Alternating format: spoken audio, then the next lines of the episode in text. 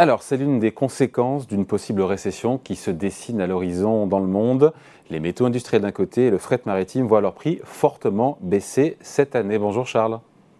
Bonjour David, bonjour tout le monde. Charles Sana pour le site Insolentiae. Euh, on ne parle que de l'inflation, c'est normal, elle est là, elle, est violente, l'énergie, l'alimentaire, mais pas seulement, elle se transmet partout dans l'économie, dans mais on parle moins des prix qui se sont retournés, euh, notamment pour l'aluminium, le fer, le cuivre, le cobalt, ce qu'on appelle les métaux industriels qui sont en nette baisse. On a l'indice Standard Poor's euh, des métaux industriels qui accuse un recul depuis, euh, de 34% depuis le mois de mars, qui était au moment évidemment de la guerre en Ukraine, et des points hauts. Est-ce que c'est un effet collatéral donc de cette peur de la récession, Charles? Pas tout à fait, David. Pas encore. Pas exactement. Pas totalement. Pas complètement. Voilà. Mais un peu quand même. Hein derrière la petite pointe d'humour, en fait, si on regarde regarde sur un horizon de temps euh, beaucoup plus large, on se rend compte qu'en réalité, on a eu une immense hausse des métaux précieux, de, des métaux pas précieux, des métaux précieux, mais aussi des métaux évidemment industriels, euh, et encore plus importante d'ailleurs sur les métaux industriels que sur les métaux précieux, ce qui est lapsus révélateur. Euh, entre 2020 et 2000, toute fin, tout début 2022. Euh, et ça correspond à une période qui est Covid. Et cette période Covid, cette période de confinement, elle va entraîner un choc d'offres qui est absolument majeur. Et donc, comme on a un choc d'offres qui est majeur et qu'on a la, et, qu'on a à un moment donné des, des distorsions terribles sur les chaînes d'approvisionnement, que ce soit sur de la production ou que ce soit sur euh, le, fret maritime, on va, se, on va se retrouver avec des pics de prix complètement délirants. Et si on dézoome un petit peu et qu'on regarde les prix sur une durée plus longue, on se rend compte qu'on est largement sur les métaux industriels au-dessus du point bas de la récession de 2009 euh, 2008-2009, qui était la crise des subprimes et qui est la dernière grande crise économique, la dernière réelle récession, eh bien cette dernière réelle récession, en fait, si on regarde, les, les prix des métaux industriels ne la price pas encore. Les prix, à mon sens, des métaux industriels et cette forte baisse que vous évoquiez, elle price avant tout la fin euh, du choc d'offres. C'est la fin du choc d'offres. Le marché euh, s'est normalisé et comme le marché s'est normalisé, eh bien on retrouve des prix normaux. Sur le fret, David, si on prend l'exemple du fret, on est encore un tout petit peu au-dessus de la moyenne à 5 ans sur le prix du 40 pieds, euh, qui est le, le container de, référence. On est à 3540 dollars, alors que la moyenne à 5 ans sur ce, cet indice-là est de 3469 dollars. Donc, on est encore quelques dizaines de dollars au-dessus de la moyenne. Oui, mais par rapport, pardon Charles, par rapport au point haut, quand on voit l'indice du fret des containers, ça a chuté depuis alors septembre 2021 de 60%. Et les prix avaient quintuplé par rapport à 2019. Donc c'est un retour à la normale, mais on, on peut dire que ces bulles ont, éclaté à la fois sur, euh, même si c'est pas terminé, à la fois encore une fois sur les métaux industriels qui sont très importants pour, euh, ce sont des, des prix euh, des métaux qui servent à la production, ou alors le fret maritime pour encore une fois les containers qui se baladent un peu partout dans le monde. Complètement, mais n'oubliez pas, quand on, explique l'inflation, David, euh, il, y a, euh, évidemment euh, plusieurs phénomènes qui rentrent en résonance pour expliquer l'inflation.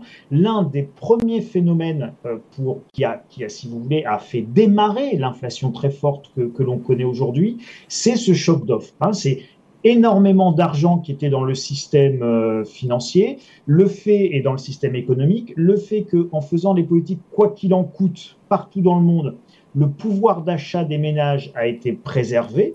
Comme le pouvoir d'achat des ménages a été préservé, la demande a été préservée. Et comme il y a eu une réduction extrêmement forte de l'offre, eh bien, on a eu un choc d'offre qui a entraîné un ajustement par le prix et donc un premier choc inflationniste. Et après, on en a eu d'autres. Et, donc là, ce à quoi on assiste, à mon sens, c'est vraiment la résolution de ce choc d'offres, mais qui est qu'un élément qui explique l'inflation actuelle. Et, si votre question c'est est-ce que ça peut aider euh, à calmer l'inflation, la réponse est oui, bien sûr.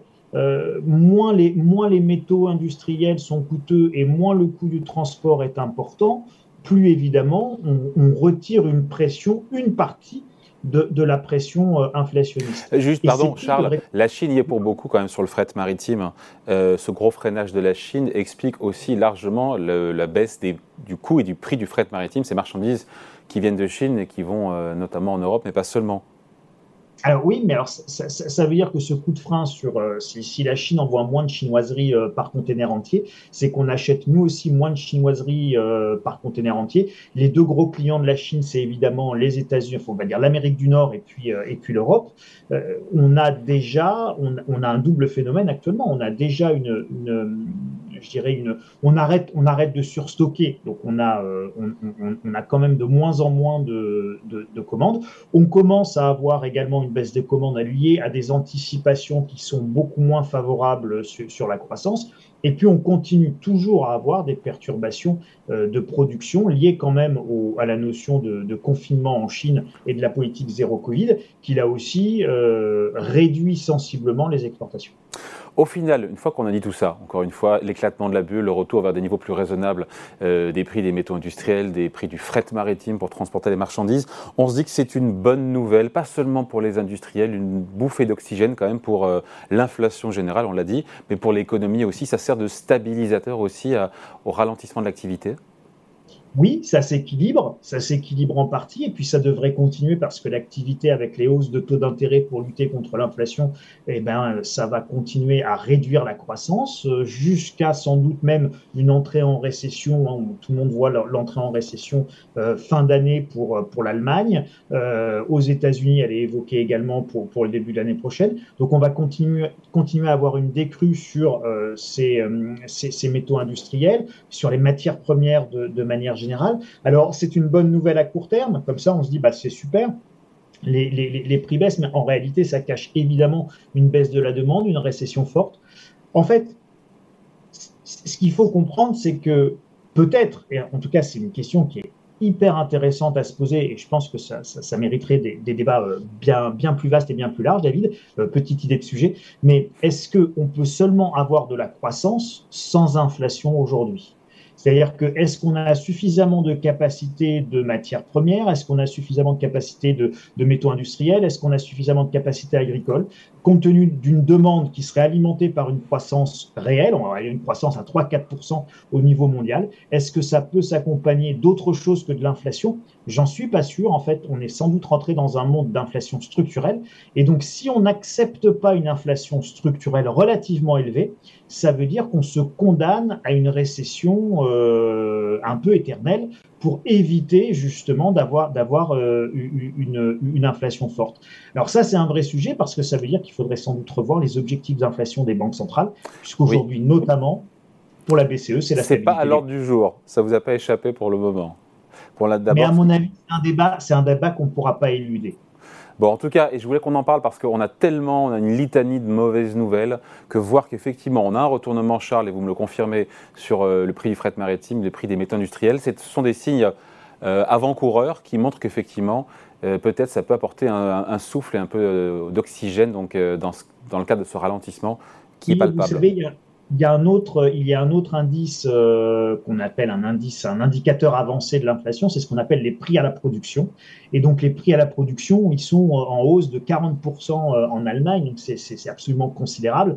Euh, et, et, donc ces prix à la production, ben, à un moment donné, ils arrivent bien dans les magasins, et donc c'est là qu'on a l'inflation finale qui, qui augmente. Eh bien, si vous avez les métaux industriels qui baissent et si vous avez euh, le prix du fret maritime qui baisse, on peut imaginer de manière assez raisonnable qu'on devrait commencer à avoir un ralentissement de l'indice des prix à la, à la production, justement, qui est l'indice et l'indicateur avancé de l'inflation des prix à la consommation. Et donc, oui, c'est plutôt une bonne nouvelle euh, pour l'inflation, peut-être même quelque chose qui préfigurerait ce pic d'inflation qu'on attend tous. Allez, merci beaucoup. Explication signée Charles Sana pour le site Insolentiae. Merci Charles. Merci Bonne semaine. Merci à tous. Ciao.